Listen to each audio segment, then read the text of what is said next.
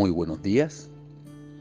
Mi nombre es Guillermo Weber y aquí estoy con ustedes en un instante, un tiempo con Dios. Hoy es un buen día para ir al trono de la gracia y humildemente derramar nuestra alma, corazón y cuerpo y pedirle perdón a Dios por nuestros pecados. El título del mensaje de hoy es Dios perdona nuestros pecados. Primera de Juan, capítulo 1, versículo 9 dice, si confesamos nuestros pecados, Él es fiel y justo para perdonar nuestros pecados y limpiarnos de toda maldad. Qué bello es Dios. Hoy quiero hacer esta reflexión de manera diferente y voy a tomar de modelo una oración puritana, la cual quisiera que también sirviera de modelo para nosotros de ahora en adelante.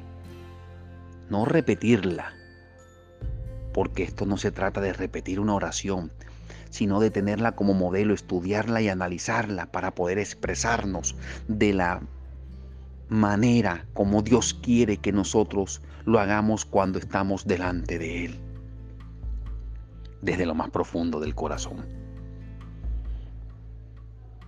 Santo Señor, he pecado innumerables veces y he sido culpable de orgullo e incredulidad, de faltar y fallar en encontrar tu mente en tu palabra, de negligencia de buscarte a ti en mi vida diaria Oh Dios, mis transgresiones e inconsistencias me presentan con una lista de acusaciones, mas te exalto porque éstas no van a ir contra mí, porque todo lo he colocado sobre Cristo.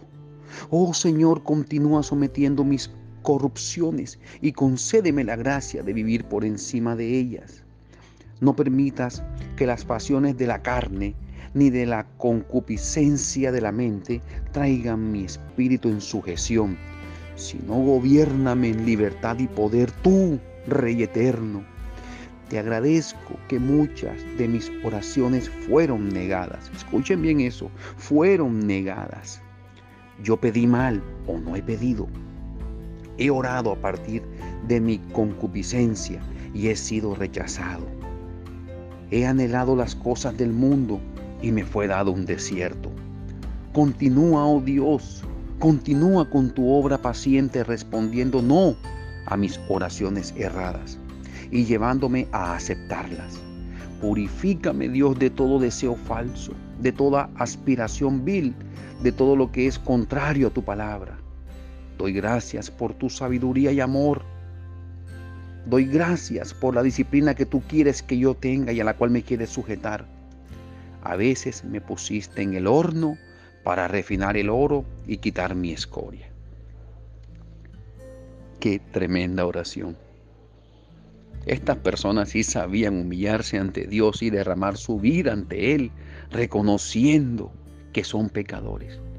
Yo no vi que pidieron algo material, no diciendo que no la desearan o que esté mal eso, pero ellos tenían prioridad y era tratar de, estar arrepentidos, de un verdadero arrepentimiento y de buscar el rostro de Dios, porque la palabra dice que primero búscalo a Él y Él te añade conforme a su voluntad lo que tú necesites, porque Él te ama demasiado.